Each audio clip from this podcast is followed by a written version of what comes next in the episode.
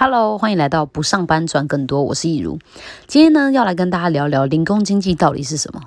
在现在这个网络发达、百花齐放的年代啊，虽然有越来越多的机会，但也衍生出超多新名词，什么联盟行销啊、数位游民、共享经济、斜杠青年等等。但大家真的知道他们所代表的含义，还有他们之间的关联吗？今天的节目呢，我会跟你分享零工经济的成因还有发展，它的工作类型有哪些，还有你要如何搭上这辆全速前进的高铁，为自己的职业生涯注入一些新的可能性。想告别朝九晚五生活，成为自由工作者的你们，千万不要错过喽！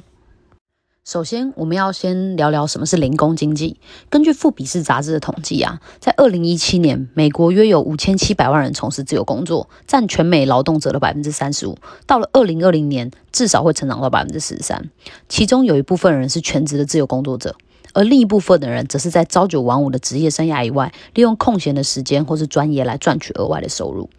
这类全职或者是兼职的工作模式，就是现代人的新型就业形态——零工经济。它是一种在时间上更加弹性灵活的工作方式。而在台湾呢，零工经济接案者被归类成非典型就业。相对于典型就业的一般正职工作，非典型就业指的是企业经营者在为了人节省人力成本所雇佣的非正式员工。根据统计啊。台湾的非典型就业人口大概有百分呃，大概有八十一点九万人，占全体的就业者的百分之七点一三，年增率百分之零点六七。所以从数据上来看，不论是台湾或者是国外的就业市场，零工经济都在逐年上升，它是未来的发展趋势。很多人可能会以为说，零工经济的发展趋势是拜网络发达所赐的，可是其实科技并不是零工经济的成因，它只是帮助它蓬勃发展的助手而已。美国康奈尔大学的呃劳动关系学院的教授路易斯就曾经说过，依据劳动的历史进程啊，科技不是直接驱动社会变化的角色，相反的，社会变化才是我们决定了我们如何组织世界的根本，只是多了科技的参与之后，加速并且巩固了这些变化而已。所以，到底是什么促成零工经济的形成，又是什么助长了它的发展呢？我认为，我认为呢，主要有三个原因促成。第一是现在是一个典范转移的年代，典范转移指的是习惯的改变、观念的突破，或是价值观的转移。它是一种长期形成的思维轨迹跟思考模式。在过去呢，我们认为进大公司好，最好还能够一生一企业，在那里待到退休，因为大公司的资讯跟机遇会比较多，发展跟福利也比较好，那种安稳有保障的工作做三辈子都不嫌多。但在今天这样子网络发达、资讯透明的年代，赚钱的机会无奇不有，多的是比进大企业就职更好的选择，等着我们去发掘跟创造。所以，当旧有的需求退去的时候啊，人们就开始转而寻求工作时间的弹性啊，内容可以自主安排啊，甚至是工作空间上面的自由。终身雇佣已经变成上个世纪的神话了。现在连最具代表性的日本，都有大约四成的劳劳动力是属于派遣工作。线上的第三方支付平台 Payoneer 的美国区域总监被采访的时候说：“我们看见越来越多的职场工作者离开了他们的工作岗位，加入零工经济。无论是因为想要更弹性的工作时间，想要摆脱组织与主管的监控，还是想要建立自己的事业的欲望，都成为这些职场工作者拥抱零工经济，不再想要和办公室绑在一起的原因。第二个原因是。”呃，企业的营运成本开始逐渐上升，薪资僵化，还有典型就业市场的萎缩。从上面日本的例子啊，我们可以看出来，在大大环境的经济衰退，加上竞争激烈、获利萎缩的情况底下，许多的企业渐渐开始难以负担正职人力的薪资，还有劳工退休金之类。持续增加的人事成本，因此开始转向使用承揽合约取代传统的雇佣关系，以降低企业的营运成本。像是台湾保障劳工的一例一休政策，就让许多企业主不得不缩编正职的人力。这个政策的本意是想要保障劳工，但却间接导致了正正职职缺的减少。随着典型就业机会的萎缩、薪资僵化等大环境的负面影响，就有越来越多人选择全职的投入零工经济，运用平台来接案为生。第三个原因则是千禧世代啊，出生在一个生活相对富裕、教育环境也比较好，再加上网络正要起飞的年代，所以不同于上个世纪的苦干实干实干，他们更加弹性跟灵活。因此，对工作的诉求，除了钱以外，也很重视重视价值啊、意义啊，还有跟生活之间的完美平衡。而零工经济就很符合千禧世代的思维特征。对比传统的全职工作啊，零工经济相对自由而且有弹性。对积极自信的千禧世代来说，这不仅可以凭着专业技能获得理想的薪资，还能够取得工作跟生活之间的平衡。也因为这样的时空背景而产生了斜杠青年的这个名词。斜杠青年代表的是一种全新的人生价值观，它的核心不在于多重收入，也不是多重职业，而是在于多元人生。斜杠青年是种为自己的人生开拓置业的方式，不设限的去尝试各种领域，不为了薪水，只为了丰丰富你的生命经历，还有体验生活。每个时代环境下都会塑造出一种主流的思想跟行事作风，不止在职场、球场上也是。关于当代篮球跟九零年代哪个更好的话题，一直都争论不休。这种贵古见今的氛围一直都在。但我觉得，其实我们很难去评断谁好谁不好，因为那就是时代演变必然的结果。而当世代交替的时候，我们不是要去讨论谁对谁错，而是在两种不同的人身上找到合作的方式，截长补短，来达成我们想要达到的目的。那除了以上几个层面的因素以外呢，科技也扮演了助长零工经济发展的重要角色。科技发达，资讯流通便利，让越来越多的工作跟任务可以远端执行，因此把。工作人员和公司地点分离就变成一件有可能的事情。只要你拥有一个可以用网络完成工作的数位技能，再加上一个连上网络的行动装置，就能够成为在家工作，甚至是在世界各地旅居工作的数位游牧工作者。而最后一个零工经济的助攻手，就是二零二零年爆发的新冠肺炎疫情。突如其来的疫情重创经济，观光旅游啊、餐饮、饭店啊，大公司跟企业都受到很大很大的冲击。随之来的无薪假、裁员，让大家开始从工作保障转而思考收入保障。除了工作之外，也开始找寻其他的收入管道，并毕竟进入口袋的才是真的，也才是你的。说到这里呢，大家应该会还蛮想知道说，诶，那零工经济的工作究竟有哪些？我今天把它分成三种类型来说明它们的特性以及收入来源。第一种，内容创作，这种是透过不同的平台来创作对观众有价值的文字、音频、视频，像是拍 YouTube 影片或是写部落格。这种类型的收益来源是广告费跟业配。最近很红的 Podcast 也是。呃，一种内容创作的平台。不过，台湾的 Podcast 目前还没有开通盈利，所以不会有广告费的收益。那呃，以 YouTube 来说，YouTube 开通获利的条件就是一千个订阅，再加上四千小时的观看时长。开通获利以后，就可以在影片里面安插广告。那最新的政策是，超过八分钟的影片，除了可以在影片开始前植入广告以外，也能在影片中植入广告。而广告收入的多寡，则由你频道的 CPM 决定。CPM 指的是什么呢？就是每一千次的有效观看。广告厂商愿意付给你的钱，而影响 CPN 的因素，像是你的观众所在的国家啊、语言啊、呃群众的年龄啊，还有你的影片的内容跟方向。每个频道的 CPN 不同，所以就算是相同观看次数的影片，所能带来的收入也是不一样的。不过，尽力做出对观众有帮助的优质内容，是肯定不会错的方向。业配的话，只是有几种不同的收入形式，一种是赞助商品，你帮他推荐，他免费送你产品。而第二种是一次性的付款，比如说我找你帮我拍一个影片来业配我的产品，然后我就给你一笔钱。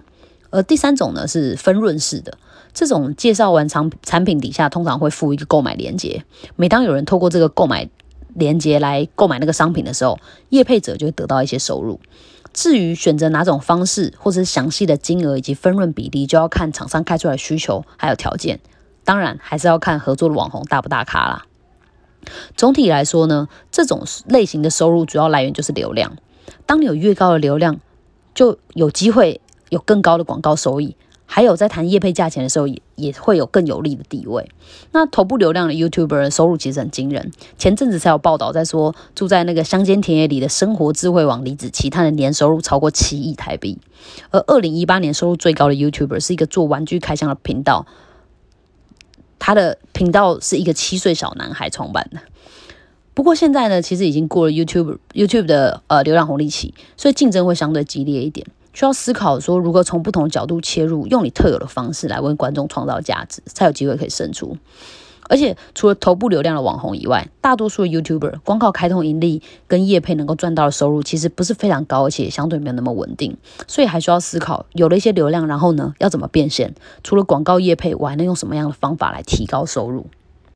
那第二种呢，就是网络销售。这种就是利用社群或者是网络的管道来销售自己的产品，包含自己生产的产品啊、批货或者是代理别人的产品。这种类型的收益来源是呃销售产品的时候的价差利润或者是佣金。像是最近非常火热的联盟行销，从实体商品到软体服务，几乎都可以联盟行销。呃，伯克莱、Klook、亚马逊这些公司都有自己的联盟行销计划。还有社群销售，用脸书、用 IG、用微信来卖车子、房子、衣服、鞋子，或者是美妆保养。瘦身保健啊，甚至是生活杂货、食材料理都有，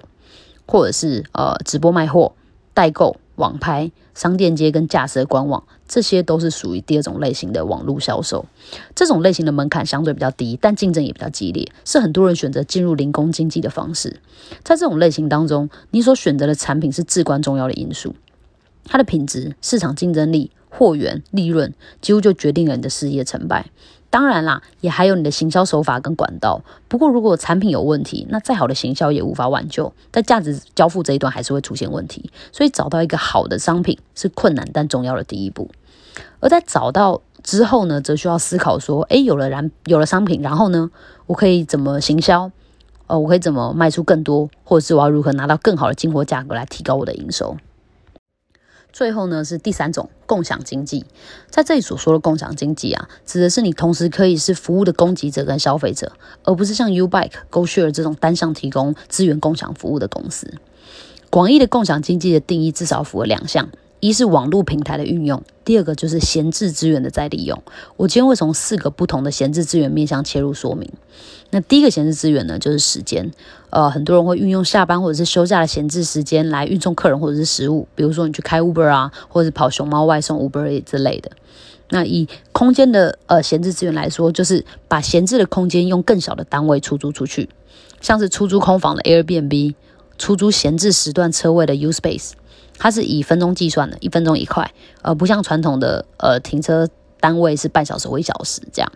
然后呢，资金的闲置资源共享，就是以网络金融共享的方式借钱给需要帮助的人，同时你也能够赚取比存在银行定存还要更高的利息收入。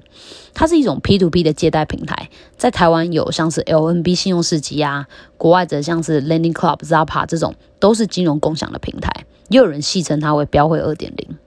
最后一个呃。闲置资源就是专业，可能你有那像是杰克帮是帮人做居家清洁的，还有 Amazing Talker 就是外语家教，然后 Coach Up 这种私人运动教练的，然后还有终点大师啊、Tasker 啊、Fiverr 啊、Pro 三六零这类的媒合专业技能与需求的平台。那在共享经济这一块呢，撇除掉你有钱有房的情况，专业能力会决定你能否站稳脚步的关键。因为当你的专业能力提高到一定水准的时候，当而且这个市场又需要。那你就可以在很多媒合的平台上定制比较高的价格。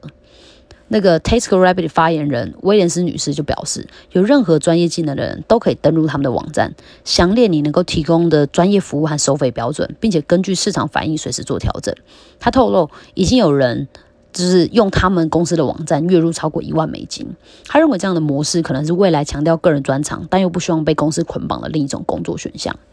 在这一类型的呃。选项当中有没有专业会决定你混得好不好？所以你需要思考，我有什么常年锻炼的独门绝活，可以为市场提供服务解决问题？如果没有的话，我要从现在开始培养什么专业技能？听到这里啊，大家应该会蛮关心，说，诶，那到底要如何透过科技和零工经济的趋势来优化个人的职业生涯？零工经济的作者戴安·穆尔卡认为啊，未来全职工作将要越来越少，每个人都必须要将零工经济作为生涯规划的其中一环，积极找到既能贡献专业又能对工作长保热情的持久动力。我也在最后给大家三个方向上的建议，第一个是上述的三种类型。单一发展的策略都各有优劣，但结合起来就能截长补短。在未来，你会发现越来越少人会选择呃一其中一种类型来当做收入管道，通常都是横跨两种到三种的工作组合。例如，你看 YouTube 影片的时候，会发现说明栏里面有各种的联盟行销的网址，从市场调查的软体服务啊，到拍摄影片用的相机、麦克风等等，什么都能联盟行销。在这个例子里面，YouTube 影片就是属于第一类内容创作，而联盟行销就是第二类，呃，是网络销售。再举个例子，或者是有一个呃接案的设计师，把绘画的专业变成商品，画出精美的 IG 现实动态封面，放在自己的 IG 上面销售。这个也是一个例子，接案设计师是第三类，运用共享平台，然后呢，把自己的商品放到 IG 上销售是网络销售，这是第二类。又或者是一个网站架设工程师，在 YouTube 上创作内容，让一般人了解说，哎，架设网站的概念跟方向。做一做以后，发现好像有很多人想要了解更专业的制作方式，所以他就把架设网站的细节做成一个网络课程，放在自己架设的官网上面卖，并且运用自己的 YouTube 频道和个人社群做行销跟推广。上面我说的这些例子，都是活用了上我前面说的三种类型的工作，来打造更强而有力的收入结构的。很经典的案例，所以这就是我的第一个建议。第二个建议是在自媒体的时代，人人都是品牌，所以经营个人品牌是非常非常重要的。你需要找到对的工具，将自己的特色传播出去。在零工经济崛起、自由工作成为职场新趋势的时候，只要你能找出自己的定位，就能创造兴趣跟收入兼顾的人生。第三个是网络的时代啊，弱连接会是事业发展的关键。快速变动的年代，我们总是在寻找一些新的机会，人脉和关系就变得格外重要。有研究显示啊，经营弱连接比强连接更容易获得新的引荐，有百分之八十的工作机会都是来自弱连接。弱连接指的是在生活当中或工作中沟通频率比较低的一群人，可能是透过他人介绍认识，或者是比较少联络的朋友啊，久未联系的同学啊，远方亲戚啊，或是某场聚会的与会者之类的。透过社群经营个人品牌，或是做内容来吸引受众，都是非常好建立弱连接的方式。现在啊，零工经济正在蓬勃发展，自由工作大有可为。只要掌握好上面建议的每一掌，只要掌握好上面的建议，每一个人都可以跟着这股风潮，在未来的职场当中脱颖而出。那今天的节目就差不多到这边喽，希望今天的内容对你有帮助。如果你想了解其他不上班赚更多的秘密的话，欢迎按下订阅。我们下期节目再见喽。